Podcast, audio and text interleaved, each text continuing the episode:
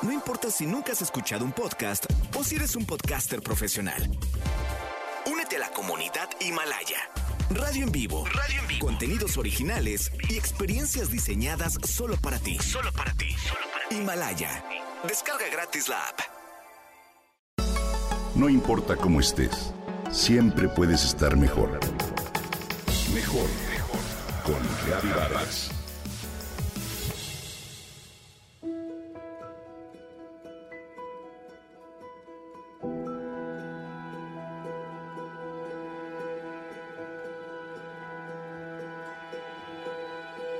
Ensanchamos los ojos, abrimos la boca y levantamos las cejas.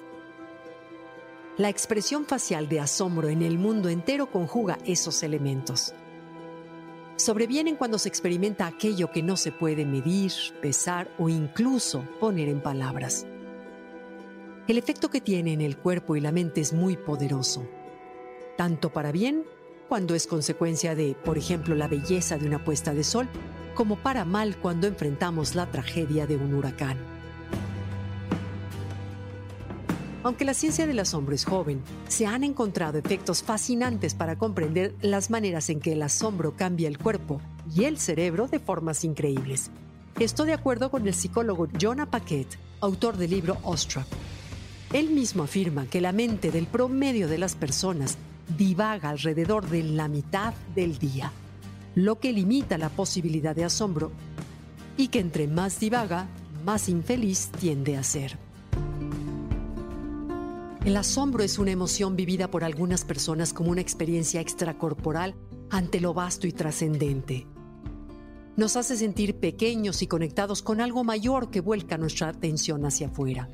Incluso estudios afirman que la historia de la humanidad no hubiera sido posible sin el asombro ayudó a nuestros ancestros a ser menos egoístas, más humildes y a estar más enfocados en las necesidades comunitarias o de grupo, para favorecer la sobrevivencia propia y la de todos. Uno de los investigadores, el psicólogo Craig Anderson, buscaba examinar el impacto que tiene el asombro en los niveles de estrés, tanto de jóvenes citadinos que cursaban la preparatoria como en veteranos de guerra se llevaron a los dos grupos a una excursión a la naturaleza a un sitio hermoso y inspirador. Se trató de un viaje de rafting o descenso en balsa en aguas blancas en California. Los investigadores midieron los niveles de estrés y el síndrome postraumático de los participantes antes y después de la experiencia.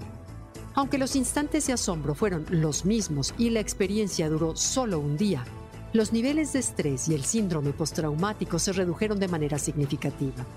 Lo más sorprendente es que dichos niveles se mantuvieron estables por varias semanas, durante las cuales los sujetos sintieron una mejoría en el bienestar, las relaciones y su visión de la vida. En resumen, a mayor asombro, menos estrés y mayor bienestar. Pero, ¿cómo cultivar el asombro?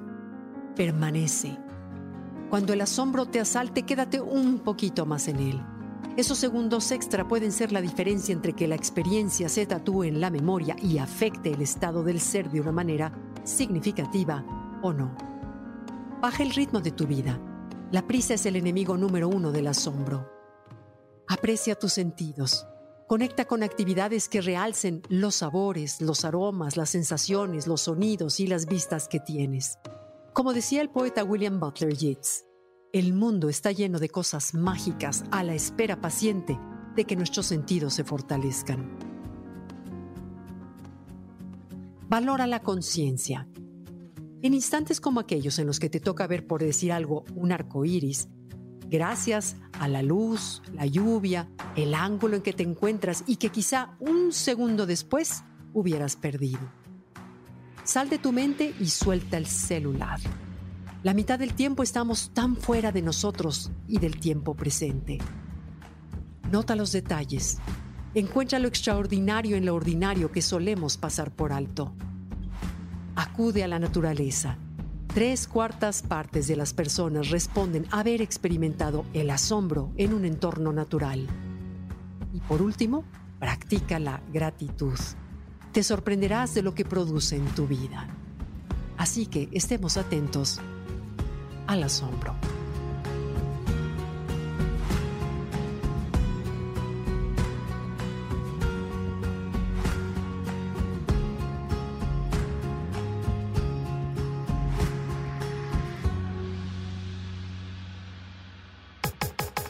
Comenta y comparte a través de Twitter.